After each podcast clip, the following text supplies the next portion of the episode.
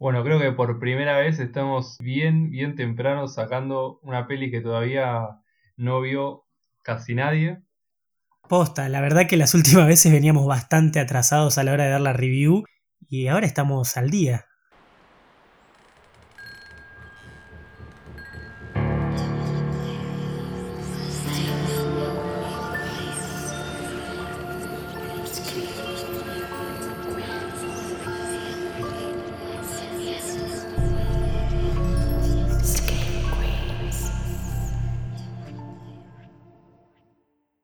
Buenas noches Screamers y bienvenidos a una nueva review. Mi nombre es Rodrigo Gilbueto y hoy estoy con Yardi. ¿Cómo andas, Yardi? Todo tranquilo, frío. La verdad que en este momento tengo mucho frío. Sabes que sí, se está viniendo el invierno. Justo la estamos grabando hoy el 21 de junio, que como vos me dijiste es Midsommar. Es exactamente el Midsommar, pero acá en el hemisferio sur estamos entrando en invierno literalmente. Así es. Así que se está poniendo todo bastante fresco. Como bien decís vos en el Cold Open, Jardy, estamos dando la review de una película casi al día. Se estrenó creo que la semana pasada y ya pum, sacamos la review de todo.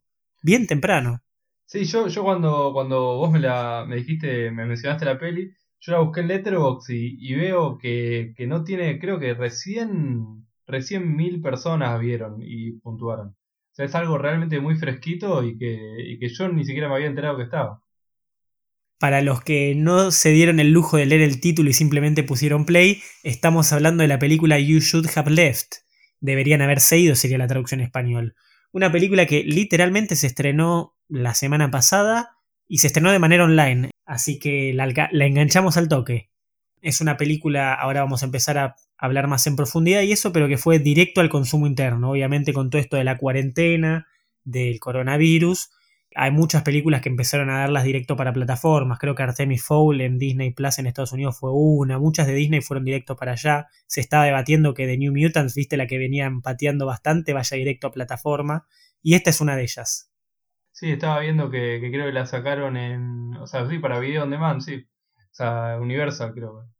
Sí, es más, acá tengo literalmente la data se estrenó el 18 de junio, hoy es 21. Tres días. Realmente estamos bien tempranos, bien tempranos en todo esto. Y antes de entrar a fondo, como ya saben, somos Scream Queens y nos pueden encontrar en Facebook, Twitter e Instagram. Y para escucharnos, no sabemos de dónde nos están escuchando, pero para que sepan, tenemos eh, Spotify, Apple Podcast, Anchor y nuestra cuenta de YouTube, que ya nos preguntaron por privado, tenemos cuenta de YouTube, pero nos encuentran como Doppel Producciones. Así que no se olviden de suscribirse a nuestro canal de YouTube. Y también Jardi y yo tenemos Letterboxd, pero eso es personal. sí, ahí ya, ya no es solo terror. Exactamente, hablamos de todas las películas que vemos a lo largo del año. Después, si quieren, pregúntenos por privado y les damos nuestros Letterboxd. Pero bueno, ahora sí, vamos a hablar de la película, metámonos a fondo en este estreno. Estamos hablando de You Should Have Left, una película de Kevin Bacon y Amanda Seyfried, ya personas, actores reconocidos en el ambiente, ni siquiera es como reconocidos en el género, reconocidos en el mundo de Hollywood, y ambos también igual pasaron por bastantes películas de terror.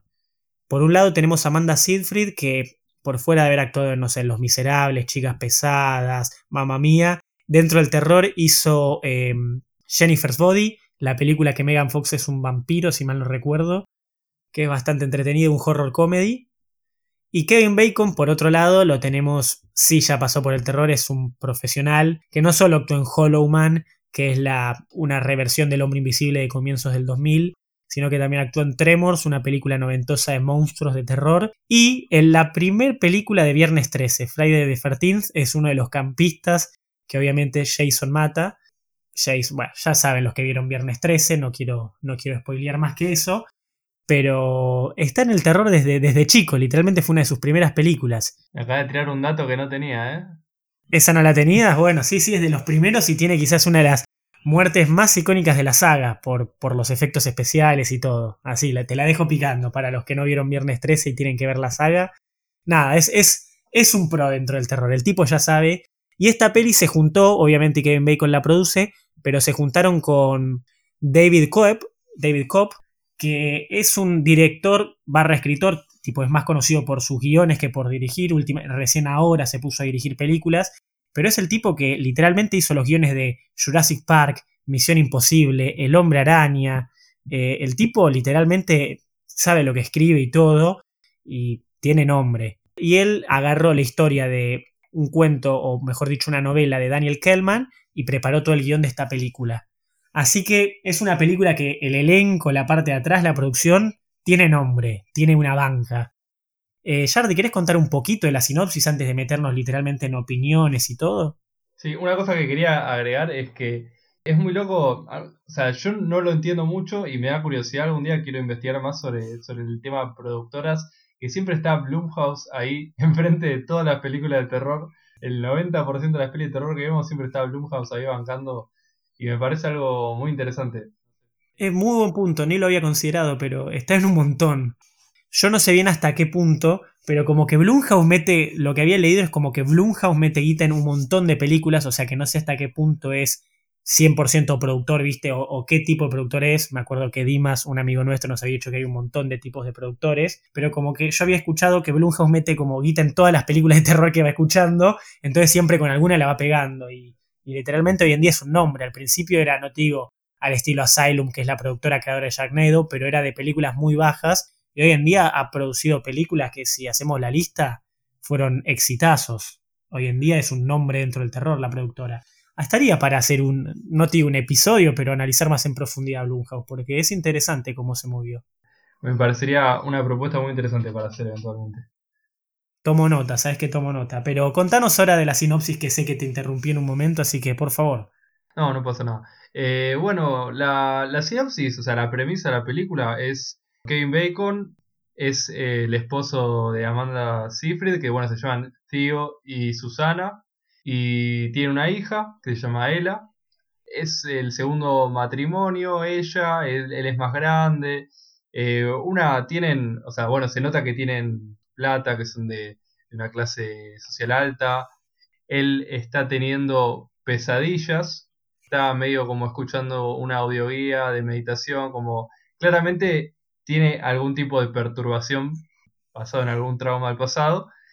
Propone irse de vacaciones y bueno, la casa es eh, queda en Gales eh, porque bueno, la esposa Susana es actriz y iba a trabajar en un rodaje en Londres una semana después. Entonces le queda cierra por todos lados y bueno, cuando, cuando llegan a la casa empiezan a notar ciertas cosas extrañas, como medio si hubiera un desfasaje, ¿no? Como si las cosas capaz, eh, como, un, como un lugar medio, bueno, como medio lo que venimos viviendo, ¿no? Películas de encierro, como cuestiones así medio de el espacio y el tiempo se ponen un poco raros adentro de la casa. Y bueno, eso sería hasta donde puedo decir sin, sin spoilear. Claro, o sea, no, no, es para decir la casa está embrujada, pero la casa está embrujada. básicamente. Sí, es una peli básicamente de casa embrujada para todos los que les interese esa idea de su género o esa temática. Y bueno, como habrán visto por todo lo que veníamos diciendo, incluso la sinopsis prometía básicamente una pareja yéndose de viaje y entrando a una casa embrujada. Prometía, el tráiler incluso hasta cierto punto, traten de no verlo siempre, porque muchos de los trailers hoy en día spoilean, pero todo daba como que, como que prometía para hacer una gran película. Opinión personal, Jardi, ahora sí, ya entrando sin spoilers, pero ¿qué te pareció? Porque creo que acá compartimos mucho la idea. Y al principio, yo la verdad que al principio, principio, eh, apenas arrancó, tuvo unos jumpscares ahí locos y fue como, epa, mirá qué, qué, tenso que me terminé poniendo porque no me lo esperaba para nada tan rápido todo. Y como que mm, me puso tenso ahí al toque fácilmente le empecé a prestar atención y la verdad que eh, mis expectativas subieron bastante al principio porque no sé, como que me, pareció una propuesta original, todo lo que yo vi la mitad del tráiler, pero spoileaba mucho y entonces lo corté lo más rápido posible, apenas me di cuenta. Y me, iba gustando, pero eh, no, no, no terminó como, como me hubiera gustado tal vez tenía mucho potencial. O sea, ya viendo el cast, viendo todas estas cosas, había un potencial muy grande que siento que no se logró concretar. Sí, creo que la palabra, para mí, definirla en una sola palabra sería decepción. Porque prometía, como vos bien decís, arrancó interesante y, pinchó. Más cuando terminás de ver la peli es como, ok, eso es todo. Es, es realmente una decepción de por sí. Como siempre decimos, no decimos no la vean y todo, pero fue un globito que se fue desinflando a medida que iban avanzando los minutos. Sí, siento que. Siento una cosa que es medio raro, capaz lo que voy a decir. Siento que si esta peli no, no traía la casa embrujada, no sé. Igual, esto sí es spoiler, borralo. Pero le voy a decir esto, o sea, siento que, que la peli sin la parte de la casa embrujada era una peli igual, no sé.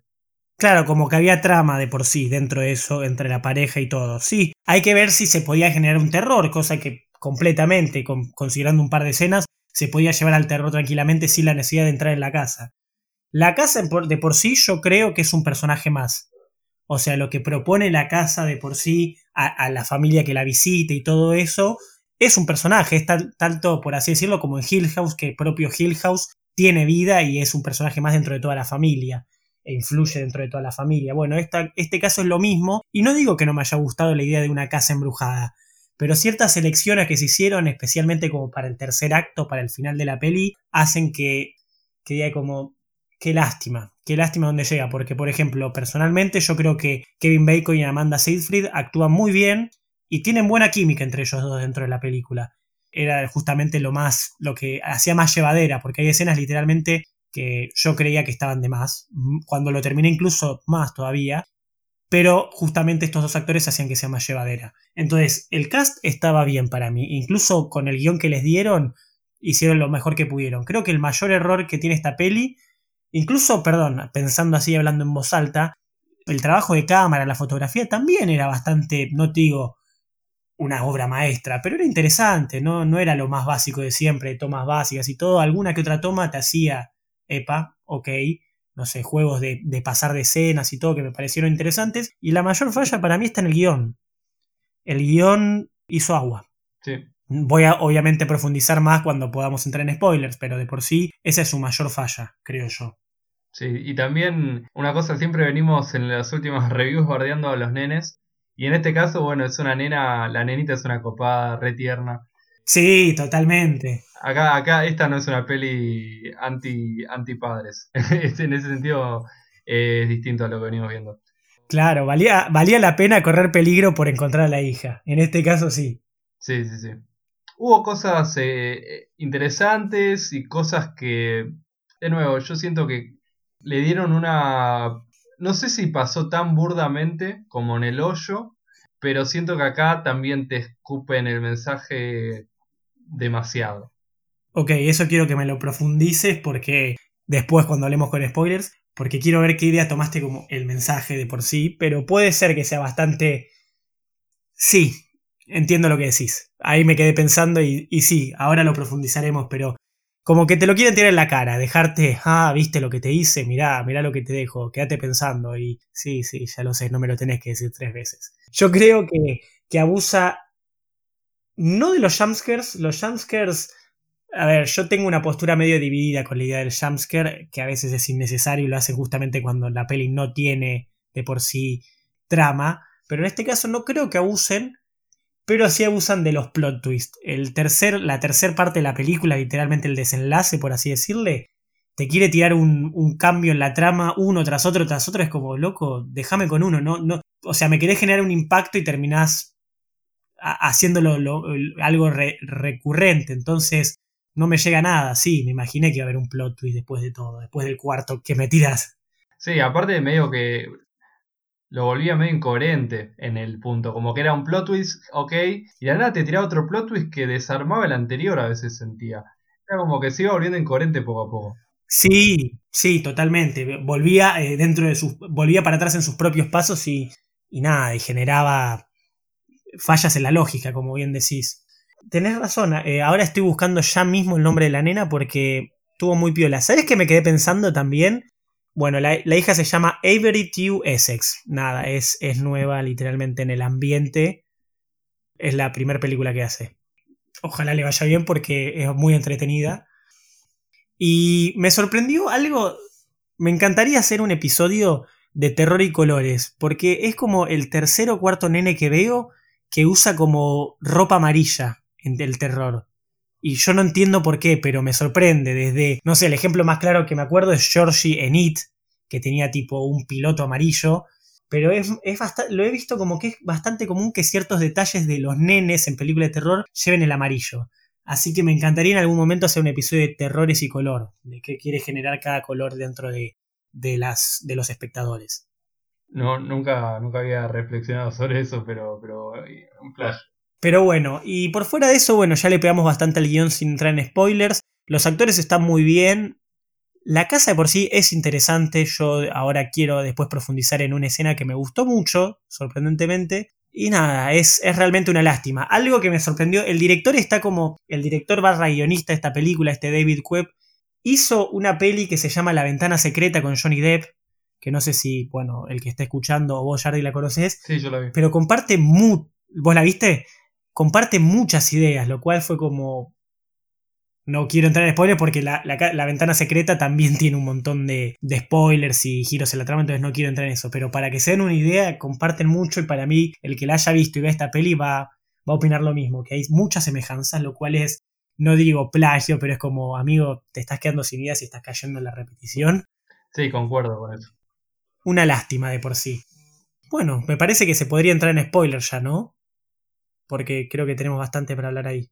Sí, dale, arranquemos. Suena la alarma, todo aquel que no la vio, ponga pausa, vaya a ver la peli, porque se puede hablar mucho y analizar mucho con spoilers y estaría bueno que lo escuchen. Ahora sí, entonces.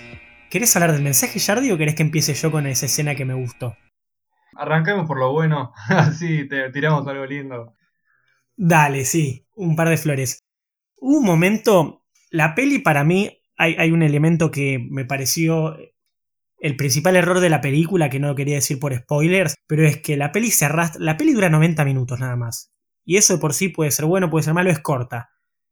La primera parte, la película va pasando por escenas innecesarias. Algunas son claves como de la relación y todo eso, pero algunas que realmente no suman mucho. Por ejemplo, algo que se me viene a la cabeza, el tipo cuando va a comprar bueno, puede ser como para traerte un poco de exposición de la casa y eso, pero después que sale y se cruza con otra hija que le hace el mismo diálogo que tuvo ya recién en el, en el mercado fue como, ¿para qué? Sí, como que lo reforzaron. Lo reforzaron al pedo. Exacto. Hay, muchas escenas y diálogos así que realmente son como, bueno, fueron necesarios para que después en el tercer acto apuren todo. Fue como, ok, solo quedan 20 minutos de película, te voy a mostrar todo lo que tienes que saber. Y cuando lo podían hacer mucho más largo. Realmente la casa a mí como personaje que sea rara y eso me gustó. Hay dos escenas de la casa que me parecieron muy piolas, que generan duda, incomodidad y que lo que llevaría al terror, y que las voy a destacar. Por ejemplo, apenas llegan a la casa la primera noche, que el tipo va apagando luces y se va metiendo cuarto por cuarto por cuarto y sigue habiendo luces prendidas. Yo ahí estaba. estaba nervioso, porque se iba metiendo como más dentro de la casa y había otro cuarto, y cada vez el cuarto era más chiquito y pasaba de ambientes amplios a lugares más reducidos y tal vez más peligrosos por sí. Y eso me. me llamaba, viste, me me ponía nervioso, me interesaba, y es, es, algo tan sencillo como esto, apagar luces e irte moviendo por la casa. Entonces, e, ese manejo, como no tenés conocimiento todavía de la casa, tanto el espectador como el personaje, que en realidad nunca llegas a tener un conocimiento total del espacio de la casa porque es una casa maldita, me gustó. Porque entonces vos no sabías dónde se estaba metiendo el personaje, acababas de conocer el lugar y me pareció una escena sencilla, simple, sin necesidad de música, de jumpscare ni nada, pero que me generó incomodidad, viste, como acá hay algo raro. No, sí, que, que medio que la casa termina tomando este como lugar, obviamente, como o de purgatorio, o también yo lo estaba pensando justamente como, como el tema, también es medio cliché lo que voy a decir, pero capaz pensarlo como en el inconsciente de, de, de Kevin Bacon, de Theo, Theo Conroy, donde justamente, bueno, está el, el elemento de la bañadera que no solo lo ve él, sino que también lo ve la hija, sin un conocimiento concreto de esa escena. Es como si toda la familia y, es, y la casa, como que toda la familia termina metido en, en, la culpa del chabón y en cómo el chabón está manejando toda una situación en su, en su inconsciente, que justamente está con, con el libro de autoayuda, con la meditación, intentando hacer todas esas cosas, con sus pesadillas, y es como que es más como su propio inconsciente lo que termina arruinando todos estos vínculos que están pasando porque no, porque en el fondo hay culpa en algún lado. La culpa lo carcome.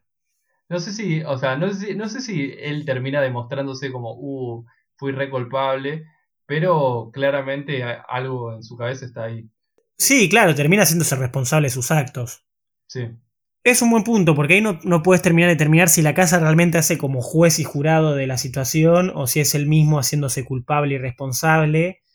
Es interesante, eso como final abierto puede ser interesante. Y la otra escena que me gustó, que lamentablemente estaba en el tráiler y, te la sacan, que esas son las fiacas del tráiler, que las mejores escenas te las ponen ahí y después tanto no te sorprenden, pero el hecho cuando mide la casa por dentro y por fuera, que de repente es como adentro es más grande que afuera, ¿es posible? No, no es posible. Y entonces ya perdés como todo el sentido de la ubicación. Ok, ahora se puso copado. El tema es que esa situación es el que da el pie al desenlace. Hace esa medición, la nena entra y se pierde, y ya entraron los últimos 20 minutos en el que te muestran todo. Si eso lo hacía tal vez a mitad del coso, me mantenían atento desde toda la peli, ¿entendés? Me mantenían como involucrado en la rareza de esta casa. Creo que eso fue como esto, esto que decíamos antes de los errores del guion, es como hay buenas intenciones y hay buenas ideas, pero en algunos casos se encargaron de dejarlas todas para el final, o simplemente fueron una, escena como aislada, entonces, entonces no llega a nada. Y obviamente el final termina dándote más de, como decíamos, un giro en la trama, otro giro en la trama, tercero. Y aparte, el, hecho de, lo que es Stetler y lo que es el teórico, eh, o sea, que, que terminen poniendo tanto la religión puntualmente me pareció como que, che, estamos en Gales, podrían haber puesto un poco de mitología celta, un poco de algo distinto para flashear. Epa. Pero, pero es como que sí, terminaron cayendo medio en una explicación bastante clásica de, bueno, sí, ese es un lugar que está embrujado y... Arrepiéntete de tus pecados. Sí, sí, sí, como que...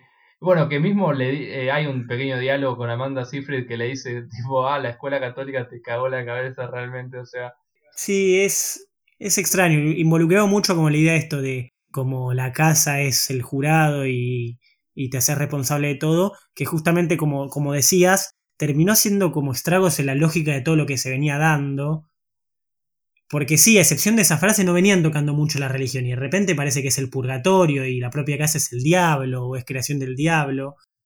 Y sí, termina raro. Me gustó hasta cierto punto la idea de que él, era él mismo el que iba, las intervenciones que venían ocurriendo en la casa eran obra de él, como que esto que mencionabas con relación a Vivarium, de que no hay espacio temporal, viste, ibas cruzando tiempo y espacio a la vez, me pareció copado hasta cierto punto, pero después cuando lo, lo abusaron mucho, para el final, viste que también era él y que después y él se queda y fue como, bueno, suficiente, ya lo había entendido. Sí, es que es que lo que pasa, a ver, está bueno el concepto de acá el terror es el inconsciente del chabón. O sea, es todo lo que está pasando en su cabeza. La primera escena es él mismo con una fantasía donde mata a la hija en un sueño. Pero después termina, terminan como sobredándole el sentido, como que obvio que es la culpa, que sí, que se tendría que haber ido de la... Lo que quería decir justamente con lo que te escupa el sentido es que el título de la película se You Should Have Left. Aparece eso escrito en el coso cuando ve que, bueno, su nueva relación está medio complicada y la relación anterior estaba complicada, se quedó y por resentimiento, un extremo resentimiento, vio a la esposa, a la ex esposa morir, que se había, bueno, drogado y todo esto, eh, o alcoholizado, o ambas, y ahogarse, la vio morir sin intervenir y se tendría que haber ido. Pero de nuevo, ya lo dijiste cuatro veces en la película y yo ya, yo ya entendí en el momento que, que vi la bañadera que era una cuestión de lo que el chabón estaba pensando. También podría, en un momento estaba la teoría de capaz, bueno, es un chabón medio hijo de puta que sabe lo que pasó y quiere aterrorizarlo con, con sus traumas pasados y es medio un, un asesino random. Pero nada, qué sé yo. Es como que terminan dándole tanto, tanto lugar al mensaje tan expreso que se, había entendido desde mucho antes. Y toda la cuestión de que al final él era el que estaba en la ventana, como se ve en la foto del póster, creo. Sí. Literalmente eh, es como, ¿para qué? qué? ¿Qué representación tiene esa escena? Que él haya estado mirando ahí no sirve de nada. Como que todas las cosas que hizo no es que quedó atrapado en un loop temporal y que tenía que resolverlo. Es como que nomás, no sé, siento que estuvo muy bueno lo que, bueno, a veces entraba una puerta a otra, cómo se perdía en, en el sinsentido de lo que era la casa, pero que al mismo tiempo, eh, como que un montón de cosas que me parecían copadas no llegaron a ningún lugar. Le dieron una explicación clásica de, bueno, diablo, purgatorio, las almas malas no se salvan, no se puede ir sin vos. Y nada, o sea, es como, lo cierran muy básico, ese es el problema. Y, tenían potencial y, el concepto estaba bueno. Y yo realmente siento que si la peli quedaba en, era el mismo chabón medio quedándose loco, más que darle una entidad tan clásica a, la, a lo que era la casa, como que siento que ahí la cagaron. O sea, todo lo que estaba pasando, podían dejar eh, hasta quién estaba en la ventana, que igual para mí siempre fue obvio que era el mismo chabón, porque había como un desfasaje temporal. Yo empecé a flashear desde la primera sombra, que era ya el mismo. Como que entraba y la sombra estaba un segundo antes y todo así. Pero capaz lo dejaban así, como que siento que, de nuevo, a veces querer explicar de más me, me termina gustando menos. Claro, déjalo a la interpretación del propio espectador. Incluso en eso que decís, a veces te terminaba vos perdiendo en el hecho de tratar de mostrarte mucho y al mismo tiempo ellos mismos se perdían en eso. Porque, por ejemplo, algo que a mí hasta cierto punto estuve atento, que era el tema de las fotos, como que las fotos en realidad se sacaron en los sueños, pero después se sacaron en la realidad, pero las fotos que se sacaron en los sueños también las veía en la realidad porque la esposa también las veía. Entonces, ¿en qué punto era sueño? ¿En qué punto era un viaje temporal? ¿Entendés? Sí, sí, sí. Tipo, la primera foto de todas que encuentra desde que llegan. Que la esposa ve esa foto. En realidad la sacó en un sueño. Entonces, hay momentos en los que ellos mismos se pierden y que decís, bueno, difícil. Puntos que me sorprendió hasta cierta idea que el propio viejo sea eh, Statler, sea Kevin Bacon. Puntitos para, Kevin, para esa idea de Kevin Panceta siendo los dobles. Hasta ahí. Eh, porque también, tal vez no era necesario, cada uno interpretaba a Statler como quería, justamente. Yo ya lo interpreté como que era un personaje de su subconsciente. Pero tenían que ser obvio decir, ¿sos vos? no, no hacía falta. Y puntitos Amanda Seyfried, que en papel, eh, que, que, básicamente su papel no tiene mucho, pero con lo poco que tiene me, gustó eh, su, rol dentro de todo, de, la esposa joven y todo. Yo para cerrar quería decirte una interpretación que leí en Letterbox que me sorprendió, porque eh, fue como una interpretación completamente distinta que, dije, epa, esto no lo había ni considerado. Básicamente, que también me encanta porque esto, cada espectador toma la película, una película de terror como él quiere. Pero bueno, leía como que esto podía interpretarse o era, había cierto mensaje de todo el movimiento Me que, estuvo en Estados Unidos, que viene estando en Estados Unidos desde hace unos años, ¿viste?